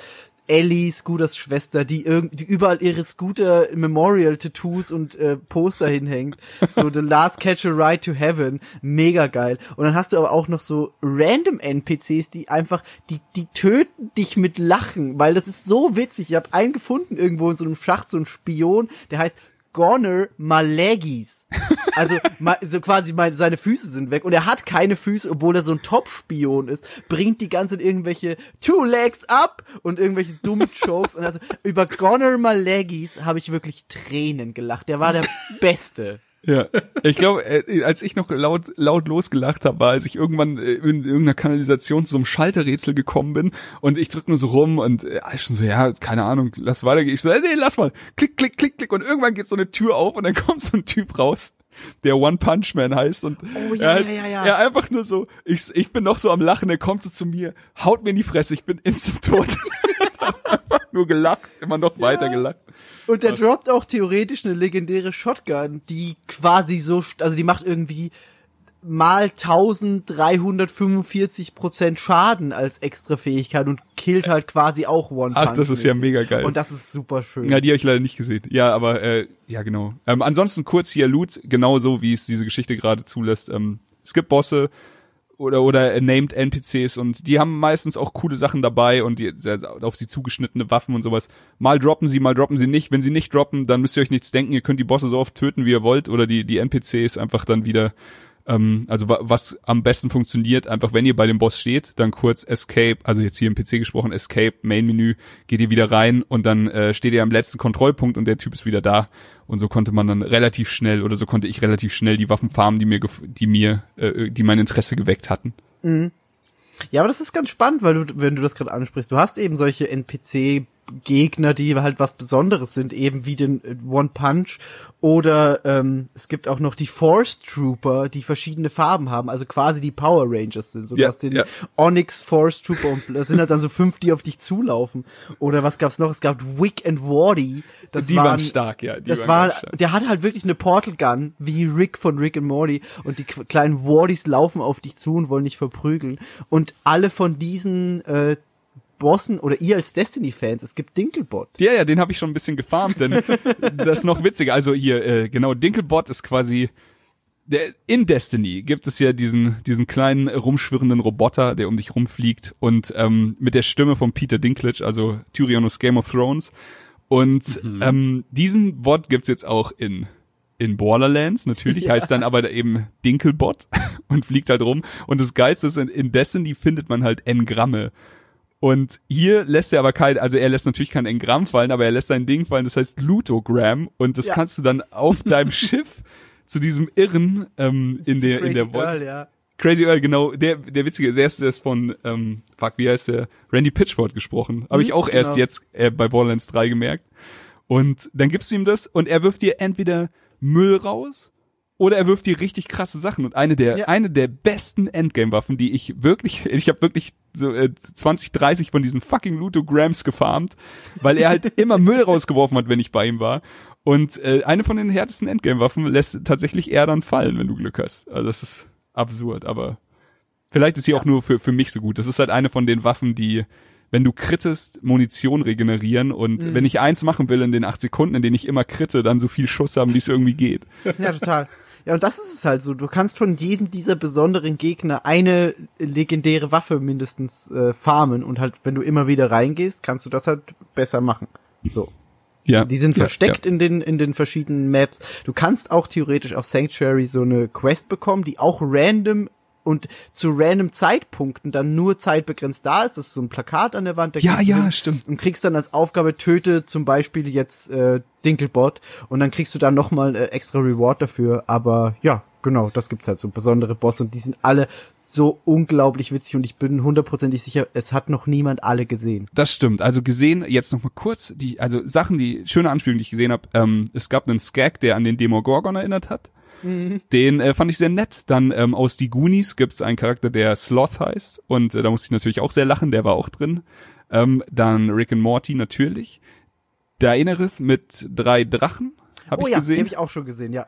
Genau, die haben mich aber kalt erwischt. Da bin ich nämlich gelandet, bevor ich die Quest dafür hatte und hatte keine, also da war einfach nur ein Raum mit so einer Truhe und ich gehe so hin und denk so, hm, und dann geht die Truhe, ist nur Müll drin und auf einmal kommen halt drei Drachen und so eine, so ein Typ oder so eine Tussi, die dann noch auf Mother mich of Grogons, glaube ich. Genau. Grogons oder, oder sowas. Und ich halt einfach nur völlig überfordert, weil ich mich über den Loot geärgert habe und fast tot war, bevor der Kampf angefangen hat. Na, das war, das war schon schön. Ähm, ja. Und jetzt mein absoluter Liebling. Und es tut mir fast ein bisschen leid, denn äh, ich muss ja wahrscheinlich spoilern. Ich glaube, da wart ihr noch nicht. Aber ähm, es gibt eine ja, okay, ich, ich lasse die ganze Story weg. Auf jeden Fall, es gibt zwei Typen, die veranstalten äh, Mayhem, wie es man halt in Borderlands erwartet. Und einer davon ist sehr groß und einer davon ist sehr klein und hält die Schnauze. Und sie heißen Pain and Terror. Und ich habe mich totgelacht, als ich sie gesehen habe und dann erkannt habe, dass äh, Pain sogar die Originalstimme ist von äh, Penn und natürlich ist die, die Rede von Penn und Teller, den beiden Magiern. Und sie, sie haben halt einfach sie so schön in Borderlands integriert und haben sie für die Voice bekommen. Und sie sind, glaube ich, äh, ziemlich sicher Teil der Story und äh, einfach ein Endboss, an dem keiner vorbei kann. Und ich habe mich weggeschmissen vor Freude, einfach weil ich die beiden auch so einfach so fucking gerne mag. Ja, ich habe es äh, vorher schon gewusst, weil ich äh, mir schon so ein paar Videos angeguckt habe mit den besten Cameos und besten ebenso diese Feinde, über die wir gerade reden. Das ist Ja, einfach so schön. aber da hatte ich äh, tatsächlich, das war mein mein größter Freudenmoment, als ich die beiden gesehen habe. ja. Gut, dann hätten wir äh, die Performance abgehakt, wir haben die Leute abgehakt. Ähm, eine Sache, über die ich noch unbedingt reden muss, auch wenn es jetzt nicht so schlimm ist wie dieser Performance-Scheiß, aber äh, für mich gab es ein paar Sachen, die mich im Game Design gestört haben. Es ist witzig, denn bei Migi hat es anscheinend gut funktioniert. Bei mir hat es nicht gut funktioniert und ich rede über Nebenquests, eh, die in quasi, also normalerweise machst du einfach, du kommst in ein Gebiet und jetzt sagen wir mal, in jedem anderen Spiel ist es genauso, es ist hier echt nicht die Neuerfindung des Rades, du hast ein paar Aufgaben. Du hast die Aufgabe, sagen wir einfach, sammel fünf Plakate, dann hast du die Aufgabe, hol eine Ananas, steck eine Bombe rein und wirf sie auf irgendwen drauf und dann hast du die Bombe, hol dir irgendwo einen Farbeimer und mal das an die Wand. So, ey, Genau. keine Ahnung, habe ich mir jetzt einfach ausgedacht. Und diese Sachen, normalerweise ist es halt so, du solltest alle Quest-Items sehen, wenn du neben ihnen langläufst. Einfach, dass du mehrere Quests nebeneinander machen musst. Denn sonst hat's zur Folge, dass du nicht einmal aufmerksam durch das Gebiet läufst, sondern viermal genervt durch das Gebiet läufst. Und so war es leider bei mir. Ich bin durch die Hauptquest in das Gebiet gekommen, habe eine Nebenquest gemacht, bin während dieser Nebenquest an einem Item vorbeigelaufen, wo ich gedacht habe, das ist aber seltsam. Das sieht echt nicht so aus, als würde es hier hingehören. Klicks an, geht nicht. Klicks an, geht nicht. Dann steht da noch so locked. Und dann so, okay, dann spiele ich diese Quest eben fertig, gehe zurück aufs Schiff. Und dann, ah, okay, die nächste Nebenquest führt mich wieder in dasselbe Gebiet. Gehe wieder in dieses Gebiet, lauf dann zu dem Ding, äh, sie zeigen dir ja quasi immer an, wo man hin muss, Ja. auf dem Map und lauf dahin. Und dann stehe ich genau vor diesem Item, wo, vor dem ich vorhin schon stand, jetzt kann ich's aber anklicken. Also nehme ich's und lauf wieder durch dasselbe Gebiet und für diese Quest zu Ende. Und das ist, also das hat mich dann so beim, beim zweiten oder dritten Mal ein bisschen genervt, weil ich halt einfach dachte, come on, 2019 ist jetzt nicht das erste Spiel, wo man mehrere Quests gleichzeitig im Inventar hat. So, das geht auch smarter. Also das ging schon vor 15 Jahren smarter. Und ähm, dann habe ich mein Leid geklagt und Miggy meinte, aber bei ihm scheint das irgendwie besser zu funktionieren als bei mir. Ich habe dich da ja auch extra nochmal dann gefragt, ob das Quest waren, die zu dem Zeitpunkt, als du vorbeigelaufen bist, du schon angenommen hattest, weil Ja. ähm, ich weiß, dass es zum Beispiel bei mir auf äh, Promethea so war, dass ich bei so einem kleinen Safe vorbeigelaufen bin und der Safe war halt einfach zu. Und ich konnte, ich wusste, da, da, da muss irgendwas damit sein, ich konnte den aber nicht öffnen und bin dann weitergelaufen und habe dann im Nachhinein erst eine Quest bekommen, die mich halt dann wieder auf Promethea geführt hat und die mich dann an diesen Safe rangelassen hat. Aber es ist bei mir schon oft so gewesen, dass ich, äh, sagen wir jetzt mal, vier Quests gerade äh, offen waren, so die Hauptquest und drei Nebenquests und ich bin halt durch das Gebiet gelaufen und habe zufällig dann irgendwelche Sachen erfüllt, die die Nebenquest von mir wollte, die vielleicht gerade gar nicht aktiv war, oder halt Items aufgesammelt, die da rumlagen. Ich aber nicht mal wusste, das ist jetzt Quest-Item, weil die Quest war halt gerade nicht als aktiv ausgewählt. Also ich konnte das dann schon aufnehmen und die Quest hat dann auch einen kleinen Dialog getriggert von der Person, die dir die Quest halt gegeben hat. Sagen wir jetzt Vaughn zum Beispiel, die ruft dich dann an und sagt, ah, du hast den Aluhut gefunden. Super, super, super. Ähm, aber ich hatte die Quest nicht aktiv. Das hat bei mir schon geklappt und ich habe Okay. Oft irgendwelche Dinge unabsichtlich erfüllt. Nee, das war bei mir definitiv nicht so. Also es hat dann dazu geführt, dass wir, ähm, also wir, ich hatte irgendwann einen Break, bis dann habe ich jede Nebenquest immer gemacht, bevor ich weitergespielt habe, aber irgendwann war mir das dann zu doof. Aber davor war es echt so, ich habe eine Hauptquest gespielt und bin dann immer, also es gibt, äh, ich weiß nicht, ob es auf der Konsole auch geht, aber auf dem PC gibt's halt dann zwei Tasten, wo du die Quests durchschaltest. Genau. Und ich habe dann einfach die ganze Zeit, immer wenn ich irgendwie, keine Ahnung, vier Räume weitergelaufen bin, Quest, Quest, Quest, Quest, Quest, okay, hier ist nichts, weitergelaufen. Und manchmal war dann halt wirklich in dem Raum, in dem ich gerade stand, ein Item für irgendwas anderes, das dann geleuchtet hat. Oder halt irgendwie, da war dann eine Tür, die Ja. nicht aufging, es sei denn, ich hatte die Quest aktiv und dann konnte ich sie aufmachen. Das ist super komisch. Also das war bei mir definitiv nicht so. Ich habe es zum Beispiel jetzt gerade wieder gehabt äh, mit zwei Charakteren, auch unabhängig voneinander, Ja. einmal Koop, einmal alleine, ähm, dass du ja auf diesem einen Meliwan-Planeten bist, wo du diese Raumbasis da infiltrierst, ne? Ja, ja. Und da findest du eben Gonor Malagis und der gibt dir diese Quest und du musst drei so Intel-Nachrichten finden. Und die sind immer ein Nebenraum von deiner Hauptquest-Route entfernt. Und ich gehe da rein, sehe, da liegt eine Leiche am Boden, ich kann mit der Leiche interagieren. Gut, funktioniert, obwohl ich gerade die Hauptquest aktiv hatte. Also Okay, gut. das ja, dann, äh, ähm, doof, dass das bei dir so war. ey, dann Schade. sagen wir einfach mal, ist es wahrscheinlich schon mit einem Hotfix behoben oder ist, ist vielleicht, hatten wir einfach, hatte ich vielleicht einfach nur Pech. Also ist das einfach auch nur so ein, so ein kleiner Side Note, das hätte ich mir anders gewünscht, hat jetzt Ja. nicht meinen Spaß an der Hauptstory gelindert oder sowas. Was ich aber ganz spannend fände, ähm, äh, von euch beiden zu wissen, wie ihr da an das Ganze rangeht, weil es gibt ja auf jedem Planeten, jedem Abschnitt gibt's ja super viel zu machen, nicht nur Nebenquests und Hauptquests, sondern es gibt ja auch diese Challenges, so finde die toten Claptraps, Genau. finde die äh, Radiotürme für Moxie, finde die Typhon-Logs, die dir noch mal ein bisschen Lore mitgeben von der Welt. Habt ihr die immer gleich gemacht, wenn ihr in diesem Gebiet wart, oder habt ihr euch die aufgespart fürs Endgame? Ich habe die tatsächlich äh, immer vor den Hauptquests gemacht. Also ich habe erst alle Nebenquests erledigt und erst wenn ich keine offenen Nebenquests mehr hatte, habe ich mich auf die nächste Hauptquest konzentriert. Ah ja, okay. Bei mir war es äh, tatsächlich auch so. Also ich habe dann, wie gesagt, auch als ich irgendwann dann gesagt habe, ja okay, Nebenquest ist mir jetzt zu zu wild. Äh, ich mache jetzt einfach erstmal erstmal die Story, weil die ich, die fand ich auch tatsächlich irgendwann echt spannend und wollte nicht, dass sie andauernd unterbrochen wurde. Aber die ganzen Sachen, wie man einsammelt, hier Claptrap, Radiotürme und die Typhon Logs immer gemacht. Einfach weil die Typhon Logs ein schöner äh, ein schöner Bestandteil der Story sind eigentlich auch. Also Das so stimmt. diese Logs generell sind ja immer ganz cool und Claptrap und äh, die Radiostation zu finden hat mir auch einfach immer Spaß gemacht und man kriegt dafür Iridium immer so 10 oder sowas und für Iridium kann man sich wirklich auch schon, wenn man mal irgendwie im Trocknen sitzt, kann man sich für ein paar Iridium schon eine ganz schön geile Knarre kaufen.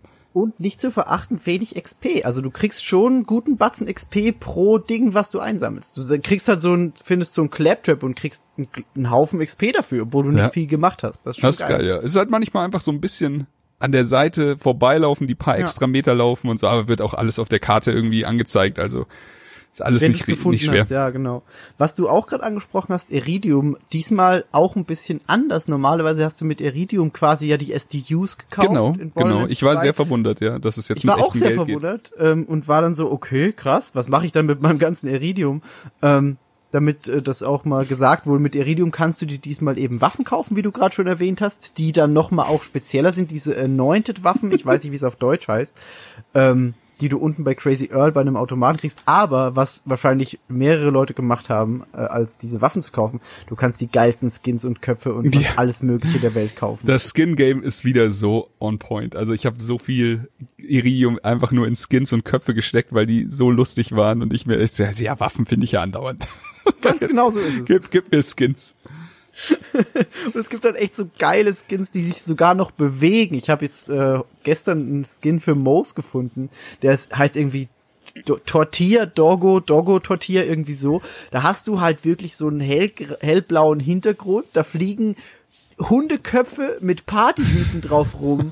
Überall sind Avocados und Tacos, die auch noch mit rumfliegen, im Weltall quasi. Es ist so geil. Alles auf der Also Waffe dann, oder? Oder auf deinem Körper. Auf, auf deinem Körper und bei Ach, das ja noch mega geil. zusätzlich auf dem riesigen Roboter. Okay, das ist richtig cool. Nee, ich Das hatte, ähm, ich hatte irgendwann am Anfang so einen Kopf gefunden in einem Automaten. Also in so einem, in so einem Gambling-Automaten und das war einfach so ein, so ein abgefuckter Bärenkopf, so ein Roboter-Bärenkopf und ich habe so hart gelacht, dass ich den einfach die ganze Zeit, also den und den Taubenkopf, ich die ganze Zeit Ja. aufgehabt, weil sie einfach beide so geil sind. Ich will den Taubenkopf unbedingt haben. Ich habe den schon gesehen und ich will den unbedingt. Der sieht so geil aus. Ja, der ist, der ist tatsächlich großartig und Ja. Nee, also da, ähm, auch wenn man hier mal dieses Jahr sehr viel Zeit in Apex und sowas gesteckt hat, da muss man mal ganz ehrlich sagen, da, da stecken die schon ein bisschen hinten nach. Also es ist Ja. nicht so schwer, diese geilen Skins an den Start zu kriegen. So, Overwatch hat welche, Das hier stimmt, Borderlands hat welche. Wünschte, also ich will ja nicht, dass Apex in Richtung Fortnite abdriftet, aber so ein paar richtig geile Skins würden dem Spiel schon echt noch gut tun. Das stimmt. Und was Borderlands halt auch, also Borderlands hatte da auch viel Erfahrung damit und die haben da auch mit diesen äh, Shift-Codes, die es natürlich auch wieder gibt, so ein Ah. System aufgebaut, wo du halt wirklich dir auch schon gute Skins holen kannst. Es gibt dieses VIP-Programm jetzt, wo du dich online anmelden kannst. Du kriegst überall Codes nachgeschmissen, wo du Punkte sammelst und dann kannst du dir halt online bei borderlands.com auch die Skins kaufen, die nochmal geil aussehen. Richtig, ist ist echt smart. Also ich habe äh, ich habe das schon bei Borderlands 2 gemacht, hier mit Shift Codes. Da Ja. gab's glaube ich aber noch nicht so ein richtiges VIP-Programm oder ich war damals zu faul. Aber jetzt, also es ist halt im Endeffekt das, was 2K oder Gearbox will, dass ich auf ihre Seiten klicke. So, ich bin gerade eh voll im Borderlands-Ding, deswegen ist es mir scheißegal. Ich mach's gerne, aber ich werde dafür belohnt und krieg Ingame-Sachen. Ich finde das so sogar ein bisschen charmanter als diese nervigen, ey, wenn du bei, bei GameStop vorbestellst, kriegst du den Skin und wenn du bei irgendwas vorbestellst, kriegst du einen anderen Skin und diese Pre-Order-Boni oder sowas. Da finde ich echt mit diesem VIP-Schmarrn finde ich besser. Ja, total. Ich finde das auch ein gutes Programm. Und macht, also, wie gesagt, du klickst halt eh sowieso auf den Trailer, dann guck ihn halt und sammel noch Punkte dafür. Ja. Jupp, jupp. Jupp, jupp. Sehr, sehr schön. Äh, ich überlege gerade. Haben wir eigentlich Wir könnten Fast noch ein bisschen so in die abgehakt, oder? Zukunft blicken, ähm, weil ich es heute auch gerade wieder gesehen habe. Es äh, kam heute die große Borderlands Show als äh, erste Folge. Ähm, irgendwie Hast so du die gesehen? YouTube-Video leider noch nicht ganz. Ah, ich habe sie auch nicht gesehen, ja. Ich, Ich habe mir so ein bisschen die Zusammenfassung durchgelesen, was so um was es geht und äh, unter anderem wird das erste Event in Borderlands 3 angekündigt. Ähm, und zwar wird es ein Halloween-Event werden, wo, Ah, das habe ich mir schon gedacht, ja. wo du gegen Geister kämpfen wirst. Ähm, und ich freue mich jetzt schon auf alles, was Borderlands 3 bringen wird, auch DLC-mäßig, weil in Borderlands 2 war es krass an DLCs, was es gab. Es gab zum Beispiel einen, da hast du nach der Story, bist du in so ein Gebiet gekommen, das Tiny Tina sich in ihren Fantasiegedanken ausgedacht hat. Und das war dann so ein Rollenspiel, Mittelalter-Ding, wo du halt als dein Borderlands-Charakter rein bist und hast gegen Drachen gekämpft und gegen Ritter und es war mega geil. Und Ja. ich weiß jetzt schon, dass sie es bei Borderlands 3 hundertprozentig noch mehr auf die Spitze treiben werden. Ähm, und wir, wir reden jetzt zwar schon über Zukunft, DLC und alles mögliche, aber es wird hundertprozentig geil werden. Geister-Events, her damit. Gebt mir alles, was noch verrückter ist. Ja, also da muss ich ganz ehrlich sagen, ähm, Borderlands 2 war einer von diesen Fällen, wo der DLC dann sogar das Grundspiel noch übertroffen hat, was, was Ja. diese, was Geilheiten angeht, also wa- was du schon sagst, so von Tiny Tina war, glaube ich, auch der, der überall äh, als der Beste angesehen wurde, einfach absurd schön und lustig. Es war halt wie, wie eine von diesen Spezialfolgen Community oder so. Also einfach, das Ja, war was genau. Besonderes und das war ziemlich cool. Ich Und jetzt, äh, ja, mit dem Zukunftspinsel gemalt. Ich wünsche mir, dass sie die Performance in den Griff kriegen. Ich wünsche mir auf jeden Fall Crossplay, dass ich auch hier mit Miggy auf der Konsole und mit den ganzen anderen Jungs zocken kann. Und es würde halt auch niemandem wehtun, weil wir spielen ja eh nur gegen Computer. Richtig. Und ähm, ja, und dann einfach nur absurd geile DLCs und dann äh, einfach Endgame-Zeug. Denn ja, die Story, die, die ist jetzt durch. So gibt mir einfach ein bisschen Story-DLCs, gibt mir aber auch richtig, richtig coole Endgame-Sachen. Und ich weiß nicht, so, da macht halt einfach, also so, du kannst über Loot-Shooter reden, wie du willst. Du kommst an, an Borderlands nicht vorbei, du kommst an Destiny nicht vorbei. Jedenfalls bei mir. Und Destiny ist, was Endgame angeht, halt einfach eine krasse Marke. Und wenn, Ja. ey, Borderlands wird da nicht hinkommen. Glaube ich nicht. Aber Nee. wenn sie ein bisschen in die Richtung gehen, ein bisschen mehr, dann wäre ich sehr glücklich. Ja, also Destiny ist halt wirklich noch mal ein ganz, ganz anderes Kaliber, was die sich auch aufgebaut haben jetzt mit Destiny 2. Ich muss es euch nicht erzählen, weil ihr Ja, seid ja. da ja immer noch total drin. Und es ist irre. Also ich, ich, ich spiel's selber nicht, aber bin selber erstaunt, was für krasse Dinger Destiny immer wieder liefert. Und wenn Borderlands, wie du sagst, ein bisschen in diese Richtung geht, geil. Das wäre echt schön. Und ich meine, jetzt, als Borderlands 1 rauskam, da gab's halt sowas noch nicht so oft, aber jetzt sind schon ein paar Jahre vergangen und man könnte jetzt auch mal ein bisschen über den Tellerrand gucken, was sie hundertprozentig gemacht haben, so, ey, die spielen ja auch alle gerne Videospiele. So, da, das liegt auf der Hand. So, das müssen wir denen jetzt nicht erzählen, dass sie da ein bisschen mehr machen können im Endgame. Aber das würde ich mir wünschen. Also ich weiß, dass auch schon an DLCs gearbeitet wird. Das wurde uns auch Genau, ja. Gamescom und Es gibt, es gibt, bestätigt. es gibt ja auch den Season Pass schon, den kann man auch jetzt schon in-game kaufen. Genau, richtig. Und die sind jetzt schon wirklich am Arbeiten dran. Also der Director hat auch wirklich gesagt, sobald Borderlands 3 released ist, wird an den DLCs weitergearbeitet. So. Und ja, das wird bestimmt geil. Ich freue mich drauf auf alles, was da noch kommt. Ähm, ja, Ja. abschließend. Ich hatte eine wunderbare Zeit mit dem Spiel. Ich hatte äh, mit dem absurden Humor und Story wurde ich nicht enttäuscht und Gunplay hat wieder sehr viel Spaß gemacht. Kriegt die Performance in den Griff, damit würde ihr mich glücklich machen und ansonsten freue ich mich doch noch auf alles, was da so kommt. Noch ganz kurz, ich hatte ja jetzt über die ein oder andere Sache, wie man das Spiel berichtet, geredet. Es kam jetzt schon der erste Hotfix, den will ich unbedingt noch erwähnen. Ähm, das äh, Monster abräumen wird wahrscheinlich nicht schwieriger durch diesen Hotfix. Sie haben ein paar Waffen getuned, aber die Granate funktioniert noch äh, und was sie aber getuned haben, ist, dass man in den Mayhem-Modes so viele Items kriegt, wie es bis jetzt der Fall war, denn da hat halt einfach Mayhem 3 an Boss töten, was manchmal halt wirklich nicht weniger als, äh, nicht mehr als 30 Sekunden dauert und dann fallen halt äh, 5, 6 Legendaries vom Himmel, das funktioniert jetzt dann nicht mehr so gut, ist wahrscheinlich auch besser so. Sehr gut. Migi, möchtest du noch äh, Ich kann mich, ich kann mich Chris nur anschließen. Also ich hatte bisher eine super schöne Zeit. Ich werde auch jetzt, wenn wir fertig sind mit dem Podcast, direkt wieder Borderlands anmachen, damit ich meine Moos weiter über Eden 6 jagen kann. Es ist ein unglaublich schönes Spiel. Ich werde das jetzt noch sehr, sehr lange alleine und im Koop spielen. Also es war jetzt wirklich so jeden Abend, Leonie kommt nach Hause, komm, wir spielen Borderlands. Ähm, wenn ich Zeit hatte, habe ich allein gespielt. Es ist, ich habe ich hab lange drauf gewartet. Ich bin großer Fan und es hat mich nicht enttäuscht. Ich bin sehr, sehr, sehr, sehr, sehr glücklich mit dem Spiel. Sehr schön. Ja, äh, für mich ganz ähnlich äh, meine erste richtige Koop-Erfahrung mit Borderlands. Ich habe sehr, sehr viel Spaß damit. Äh, der Humor ist super, holt mich sehr ab. Deutsche Synchro ist top, englische Sprachausgabe ist sowieso top.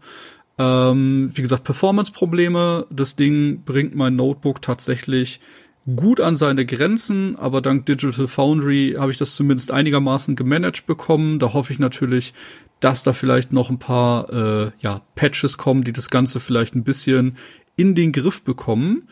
Ansonsten, ich habe noch einen langen Weg vor mir. Ich würde sagen, ich bin gerade mal so bei äh, vielleicht 30 Prozent der Story. Deswegen, ähm, da geht noch ein bisschen was. Freue mich drauf, das durchzuspielen und äh, noch zu schauen, was mir da alles äh, Skurriles passieren wird. Ähm, ja, deswegen auch von mir, wenn ihr eh Fans der Serie seid, habt ihr schon zugeschlagen. Ansonsten, äh, wenn ihr Bock auf einen guten Koop-Loot-Shooter habt, schaut gerne mal rein. Wir bedanken uns äh, ganz herzlich für die Bemusterung. Muss ja auch noch erwähnt werden. das stimmt. Ähm, des Weiteren äh, ganz großes Dankeschön fürs Hören. Wenn ihr noch irgendwelchen Feedback, irgendwelches Feedback oder irgendwelche Fragen habt, wendet euch gerne an Migi oder Chris oder mich. Vielleicht können wir uns da irgendwo noch mal austauschen über Twitter, per E-Mail oder wie auch immer ihr möchtet. Ähm, ansonsten bleibt mir nur zu sagen, danke fürs Zuhören und bis zum nächsten Mal. Jo, danke für alles und auch äh, auch schön, dass du wieder dabei warst, Miki. Ich meine, wir hauen die jetzt sowieso auf beiden Kanälen raus, also Ja. fuck it, aber äh, ist einfach immer schön, mit dir zu Es podcasten. ist immer schön, mit euch aufzunehmen. Oh, also, ja. es ist, einfach, es, ist, es ist schön so, dieses, dieses einfach nett über Videospiele reden. Das, ich mach's gerne. ja, das ist gut. Okay. Dann bin ich raus. Liebe Grüße und reingehauen. Tschüss. Tschüss. Das war Darf ich vorstellen. Mehr von Chris und Thomas findet ihr auf darfichvorstellen.com und unter darf ich folgen auf Twitter. Bis zum nächsten Mal.